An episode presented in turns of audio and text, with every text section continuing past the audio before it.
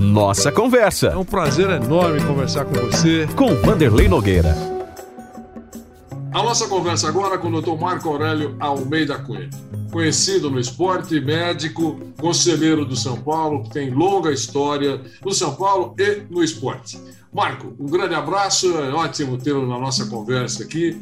Quando nós marcamos a conversa, eh, a ideia era ouvirmos alguns conselheiros de alguns clubes do São Paulo, eh, pedir a gentileza da sua participação, para falar um pouquinho sobre eh, a atuação de conselheiros dos clubes. Claro que você é muito ligado ao São Paulo, é conselheiro do São Paulo, mas de uma maneira geral, você tem uma visão de como funciona, pelo menos há exceções, claro, o, o, os conselhos, como funcionam nos clubes, não só em São Paulo, mas no Brasil, porque aparentemente há um padrão de eficiência ou ineficiência. A gente vai falar sobre isso. Eu repito, esse é um assunto que tem sido muito comentado nos últimos tempos. Até pincei aqui, Marco, um trecho uh, da lei, que é a Lei 1355, de 4 de agosto de 2015, que é a chamada Lei do Profute, né? e tem o artigo 24, que deixa claro, só para registrar para quem nos acompanha, uh, que a gestão, a responsabilidade da gestão é da diretoria executiva nas agremiações. Mas os conselheiros que deveriam ser freios e contrapesos dos clubes, eh, aparentemente não são assim, não funciona dessa maneira. Então, essa é a primeira pergunta. De cara, agradecendo a sua gentileza de participar da nossa conversa e pedindo que você comece falando exatamente sobre isso. Um abração para você. Obrigado, Vanderlei, pelo convite. Essa é uma questão pertinente para a gente estabelecer a missão de um conselheiro de clube. É, obviamente, o, quando os clubes iniciaram as suas trajetórias no passado e tal, esses conselheiros eram relevantes pessoas que se reuniam em grupos uniformes, que queriam o bem do clube, trabalhando pelo progresso do clube, colocando dinheiro no clube, enfim, época das vacas magras, do idealismo, da questão muito maior é, de amor às tradições e ao, à formação dos clubes, do que certamente hoje, já que eles estão consolidados. Então, o conselheiro era uma pessoa que agregava, fazia o máximo pela instituição, muitas vezes colocando dinheiro do seu próprio bolso, construindo alianças e mantendo os clubes com aquele pouco recurso que havia à época, onde não havia transmissões de TV pagas, eh, marketing esportivo, bilheterias fartas, estádios grandes. Então, era realmente um grupo de pessoas, um clubinho, era um clubinho de gente séria é, obviamente com ideias iguais ou um pouco diferentes, mas que manifestava ali a sua vocação pelo bem do clube. As coisas foram se transformando, foram se transformando, os clubes se agigantaram, os conselhos passaram a ser disputados. Antigamente era, era difícil achar um cara que queria ser conselheiro. Né? Não, não posso, não tenho tempo, não tenho dinheiro. Hoje não, é uma disputa infernal pelo cargo de conselheiro de um clube. Por quê? Porque hoje há o glamour, o futebol é glamuroso, o futebol apaixona, o futebol dá poder, o futebol abre portas, apresenta pessoas importantes, negócios paralelos. Então ficou realmente uma construção de carreira, às vezes, ser conselheiro de um clube. E isso é, é em qualquer clube, em qualquer clube é assim.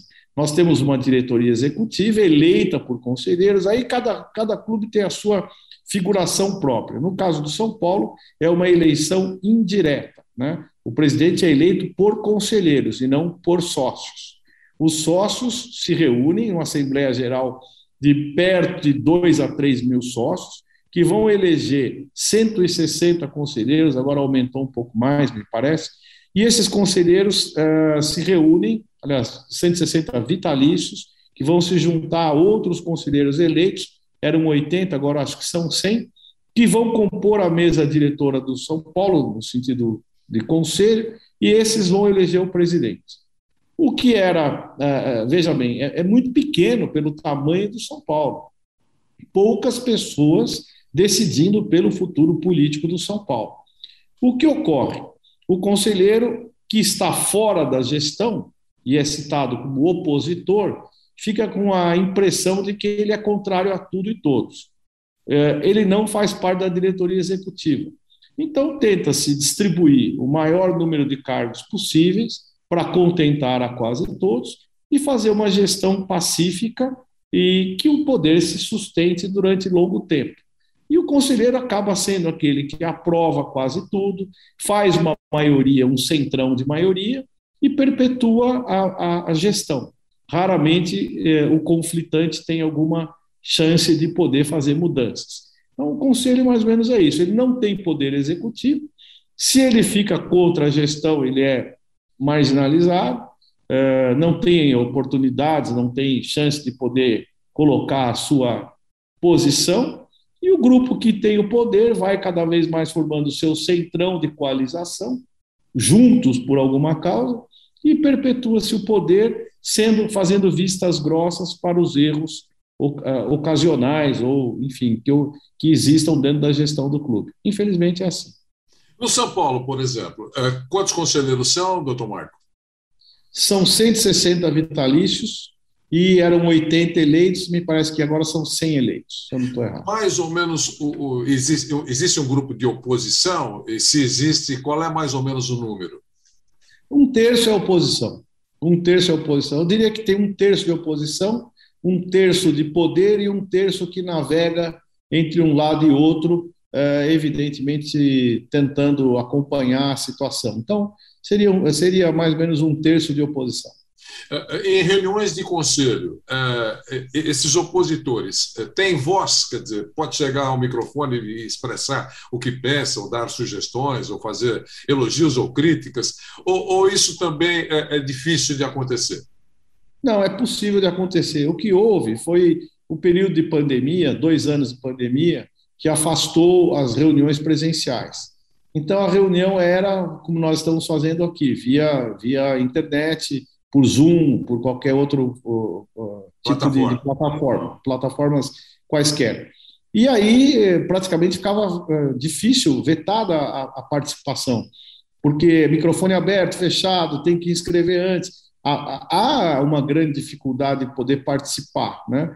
E, e, claramente isso foi utilizado como uma metodologia de, de diminuição da, da, da, oportunidade de fala ou de estar presente. Uma coisa é você falar por via internet, o cara desliga o teu microfone, ou você não tem a, a, a participação é, clara com todos, você não está vendo as pessoas que estão te ouvindo.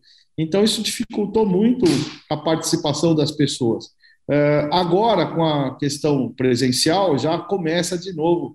E, para ser claro, a última reunião que foi na terça-feira passada, eu fui o único inscrito a falar, e além do presidente do Conselho Fiscal, que apresentou a, a, as suas razões e as coisas que ele vem fazendo, aliás, com bom desempenho, e eu participei dessa reunião dizendo que nós temos que melhorar a questão de avaliação de gastos, né? já que é, o Conselho Fiscal tem que ter todos os contratos a tempo de análise, nem sempre isso acontece, e que o São Paulo precisa é, diminuir o seu potencial de endividamento, porque nós temos pedido é, empréstimos bancários para cumprir é, necessidades de curto prazo, e que, obviamente, o custo do futebol é muito alto, e que, eh, por mais que se esforce né, com venda de jogadores e tudo mais, a nossa conta é negativa. O primeiro ano de gestão teve 106 milhões de dívida. Né? Ah, mas foi menos do que antes. Mas menos, mas é dívida. Né? É, é muita dívida em um ano só de gestão. Então, nós temos que estar prontos para diminuir esse risco de endividamento quase que impraticável e eu falei sobre isso, fui, todos ouviram, inclusive alguns aplaudiram, é, porque a minha manifestação é dizer a preocupação que eu tenho com o endividamento do clube e os gastos com o futebol. Aí sempre tem o apaixonado, ah, se não gastar com futebol, cai para a segunda divisão, se não gastar com futebol, futebol vive de títulos. Então, na verdade, o resultado do futebol apaga toda inconsequência financeira de qualquer clube. Se o clube vencer um campeonato, isso basta, é suficiente, solta fogos, eh, rede social é, fica feliz, mas quando você olha lá o buraco financeiro é, é, é, desastroso. Então a gente tem que pensar nisso, que quanto nós estamos fazendo para manter o clube sem um endividamento muito grande, quem sabe pagando endividamento anterior. Então, acho que essa é a missão do conselheiro.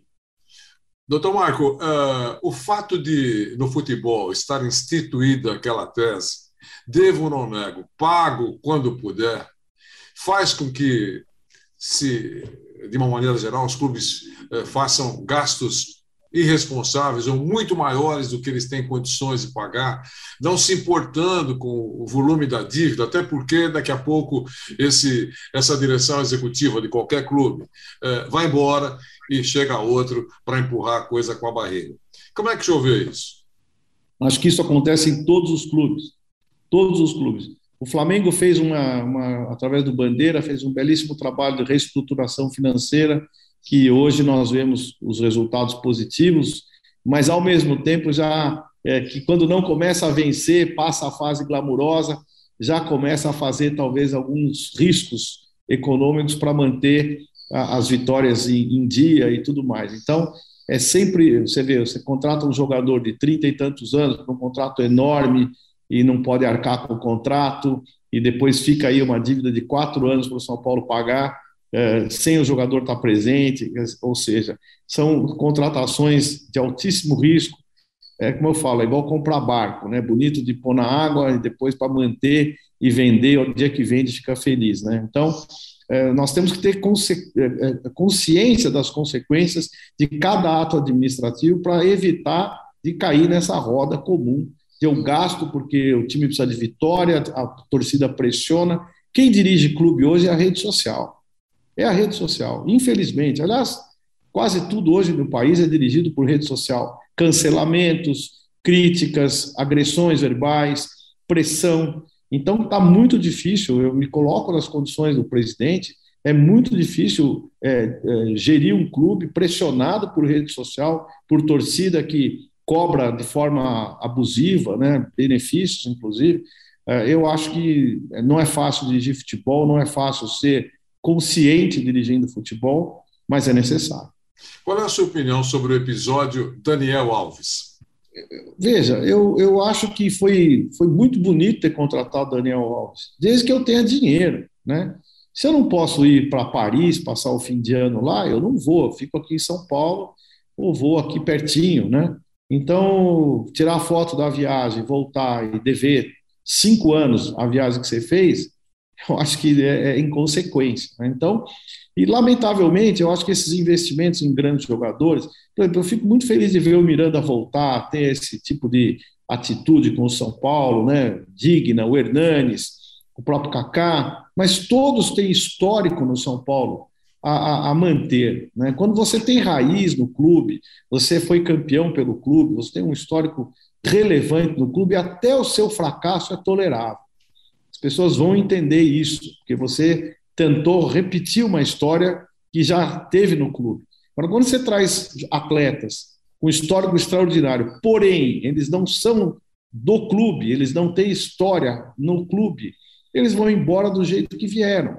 Então, acho que o Daniel, é, com certeza, ele cobrou o que lhe deviam, é, fez bem de cobrar, é dívida, mas saiu falando mal que poderia ter evitado. Né? Eu acho que isso foi a única coisa ruim, foi a forma como ele falou sobre a sua saída do São Paulo, e ele é um cara que eu admiro, poxa, gosto dele, já tive com ele em outras oportunidades, mas acho que poderia ter saído de uma forma mais elegante, né? É, nem tudo é como a gente quer, e acho que São Paulo falhou com ele, não deveria ter construído uma dívida que não se pudesse pagar, imaginou o marketing que poderia ter sido feito, eu me lembro até do Júlio dizer foi uma grande contratação que era importante para o São Paulo. Tudo bem, é, mas você tem como fazer isso? Você tem como arcar com esse compromisso? Acho que aí foi irresponsabilidade. Uma outra pergunta que uh, se faz muito uh, uh, nos últimos tempos, né? investidor misterioso eu acho que é uma coisa tão atual e que vocês devem ter pelo menos abordado, se não uh, uh, oficialmente, mas pelo menos no auditório do Conselho. O que, que, vocês pensam sobre isso e sobre essa última contratação, que até agora uh, não se sabe exatamente quem foi o investidor generoso? É, nós temos que tomar muito cuidado com dinheiros que entram no clube de forma uh, imprecisa. Né? Todo mundo, eu vi o, o, menino jogar, gostei muito da atuação dele ontem, entrou, parece ter um perfil muito bom, boa contratação. Agora, mesma coisa que o Daniel, como ela foi feita? como ela será paga. Então, a pergunta que eu faria à, à diretoria do São Paulo, executiva de futebol, é a seguinte: quanto ele custou, tem o preço. Quem vai pagar? Qual é o retorno econômico que São Paulo terá numa futura venda? É, o salário não me importa, o salário, quem deve definir isso é o presidente, é o diretor de futebol, executivo, eles devem saber a conta que tem que fazer. Agora, eu quero saber o seguinte: quanto que o São Paulo deve nesse jogador? O São Paulo vai pagar para esse jogador uh, o custo do direito econômico federativo? E se, se esse jogador for transferido do São Paulo para um clube europeu, o São Paulo terá qual será a vantagem que o São Paulo terá? Aí alguém vai dizer: não, mas é bom ter o jogador. O São Paulo não tem dinheiro, alguém paga. Mas como esse alguém paga? Ponha no papel, esclareça exatamente qual é o negócio que nós estamos entrando. Porque não se pode ser obscuro numa negociação tão vultuosa assim. Então é preciso transparência. Olha, eu arrumei um sujeito que adora o São Paulo, ele vai pagar o jogador, o jogador é dele. Tá bom, obrigado, aceito. E se der certo é dele, se der errado é dele. Tá bom, aceito. Mas isso está claro, está no papel. Olha, o São Paulo vai ter uma vantagem de 30% na negociação do jogador. Ele vai ter custo zero para o São Paulo. Tá bom, aceito. Mas que fique claro qual é a negociação, quem é o investidor, qual é a forma, para quem a gente deve e de quem a gente vai receber no futuro. Doutor Marco, quais as principais diferenças, ou pelo menos duas, três, se é que existem, entre a administração Leco e a atual? Eu acho que pouquíssima diferença. Pouquíssima diferença, porque, como eu dizia, o futebol hoje é gerido por, por um pessoal da social, que veio da social. É, Contratou-se um diretor executivo que tem nome no mercado, nunca ouvi uma, uma entrevista, uma afirmação dele. Ah, ele é melhor porque ele é discreto.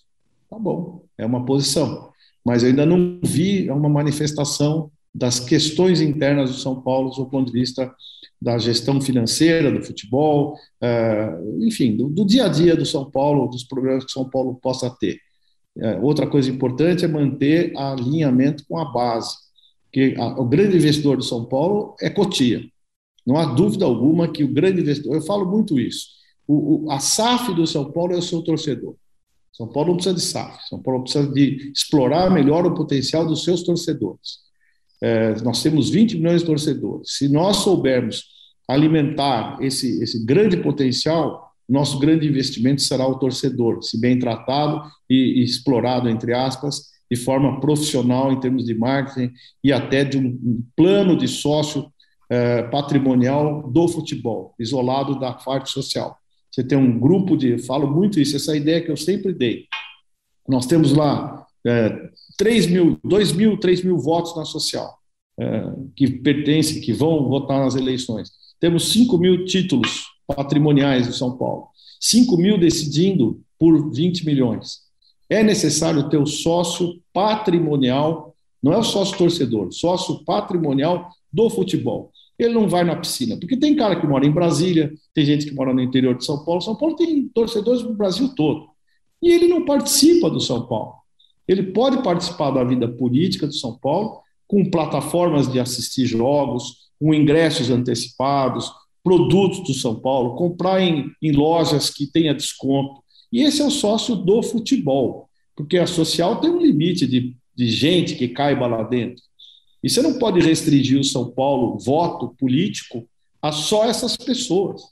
Então, o cara, o cara quer ser sócio patrimonial de São Paulo, ele vai ser do futebol. Torcedor organizado quer ser, ele vai ser do futebol. Mas ele vai contribuir com o São Paulo. Então, tudo que o São Paulo arrecadaria seria por conta desse enorme número de São Paulinos à margem do São Paulo, que nem ao jogo vão, porque moram em outro estado, moram em outra cidade. Então, essa é a grande proposta: São Paulo se democratizar por sócios de fato, e não sócio torcedor, que é, é importante, claro, mas ele é, ele é de, de, de geração.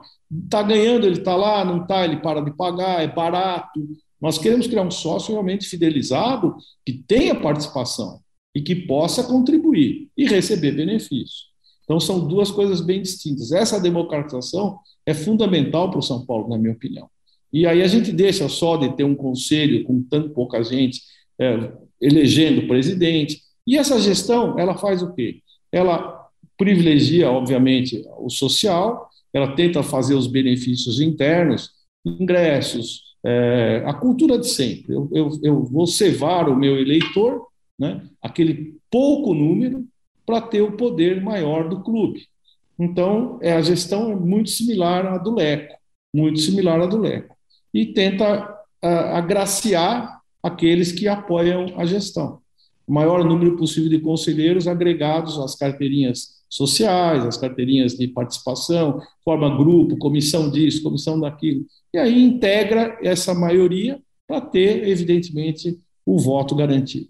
A nossa conversa foi agendada já há alguns dias. E agora, nas últimas horas, surgiu esse assunto do Dr. Turíbio Leite de Barros versus São Paulo, não necessariamente nessa ordem. Né? Nós já tínhamos agendado, como eu disse, essa conversa e conhecemos a manifestação nas últimas horas do Dr. Turíbio Leite de Barros, exigida, aliás, pelo, pelo São Paulo, envolvendo a área médica, como todo mundo já sabe, esse assunto já foi explorado, Conselho de Notáveis, Divisão de Excelência Médica, enfim. Aparentemente começou tudo muito bem, mas depois a coisa não prosperou, deu confusão. Um assunto que certamente os conselheiros acompanharam de perto, e especialmente o Marco Aurélio Almeida Cunha, que é médico, foi diretor médico de São Paulo e conhece a, a, a área como, como poucos. Então, eu queria, em cima disso, agora nós já temos a manifestação e todos aqueles mais próximos receberam o, o teor da, da manifestação do doutor Turíbio. A sua opinião sobre esse, digamos assim, choque? Bom, Vanderlei, só para lembrar, né, o Turíbio veio ao São Paulo por meu intermédio em 1984. É, foi a primeira vez que se ouviu falar em fisiologia do exercício no futebol. Nós montamos um departamento naquela época que fazia os exames dentro do próprio São Paulo, uma evolução enorme é, dentro do futebol. E aí ficamos juntos durante todo esse tempo, até a minha saída em 90. Retornei em 2002, o Turíbio estava lá, fizemos uh, o projeto do Refis juntos com o Luiz Alberto Rosan, fisioterapeuta campeão do mundo pela seleção brasileira, um brilhante uh, companheiro. E o Turíbio é uma figura in, incrível do São Paulo, alguém que colabora muito com toda a parte científica do, do clube, trouxe sempre novidades do meio científico acadêmico, e agora entrou essa polêmica toda. É, é muito ruim para o São Paulo que uma pessoa que foi homenageada pelo Conselho Deliberativo, trazida de volta para montar um conselho de excelência na área médica, uh, tenha esse desfecho. Né? Não é possível, alguma coisa está muito errada. O Turíbio montou uma equipe de profissionais, eu, eu jamais fui lembrado por eles para poder ajudar o São Paulo nessa linha do departamento médico, né? em nenhum momento, embora tenha sido eh, quem fez o primeiro departamento médico fisioterápico aplicado à fisiologia do esforço, fizemos o refis uh, e nunca ninguém perguntou a minha opinião sobre nada nesse período atual.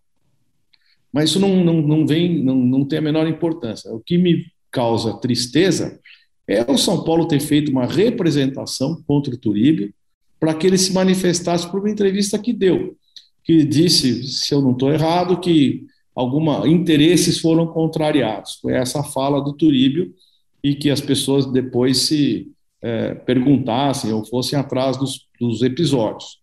E aí veio uma representação judicial contra ele. É, é o que eu acompanhei pela mídia. É, praticamente não, não tive com ele, tive uma vez com ele falando sobre isso.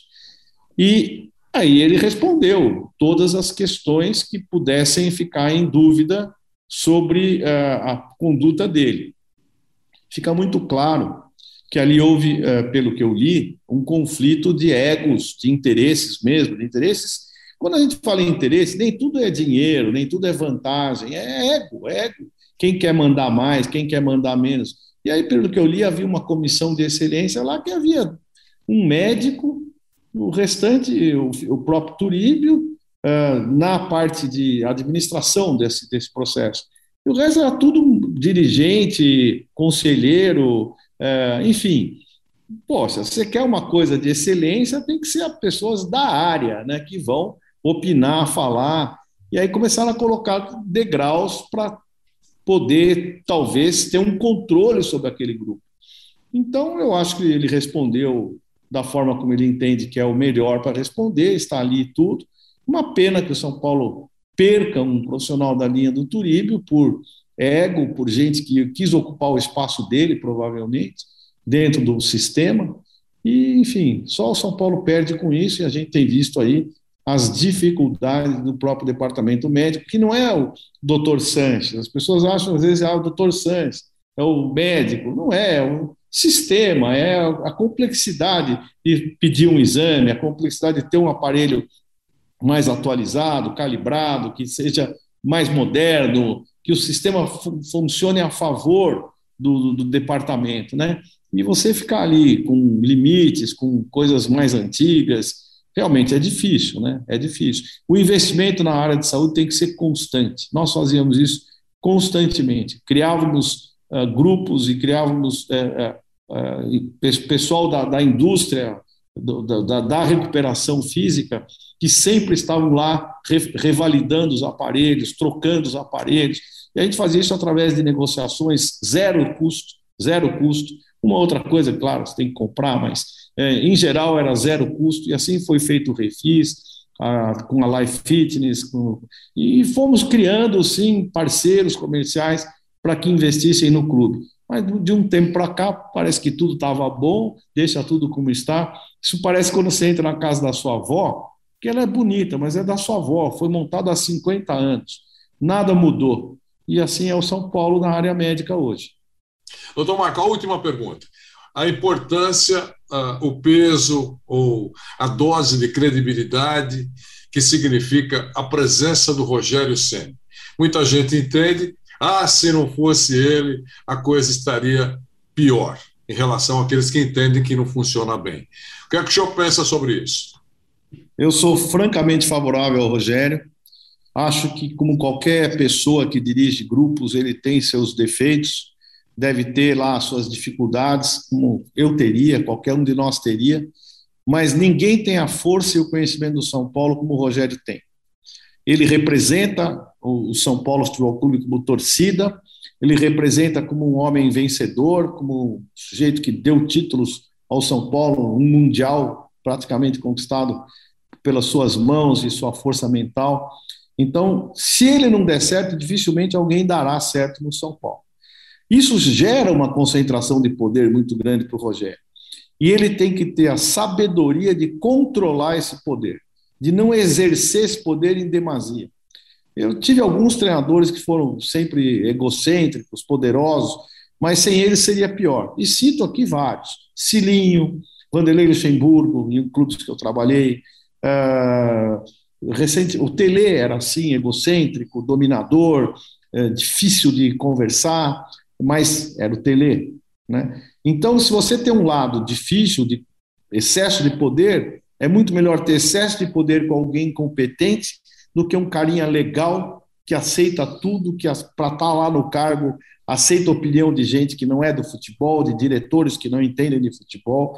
Então é muito melhor ter um Rogério Ceni com toda a sua concentração de conhecimento, apesar dos excessos, de alguma coisa a mais que possa fazer, até por ter, não ter ninguém que converse com ele no mesmo nível e que seja amigo dele, que controle às vezes eu mesmo, qualquer um de nós precisa de alguém perto para ó menos, ó mais, e, e não vejo ninguém ali suficientemente capaz de fazer isso com o Rogério.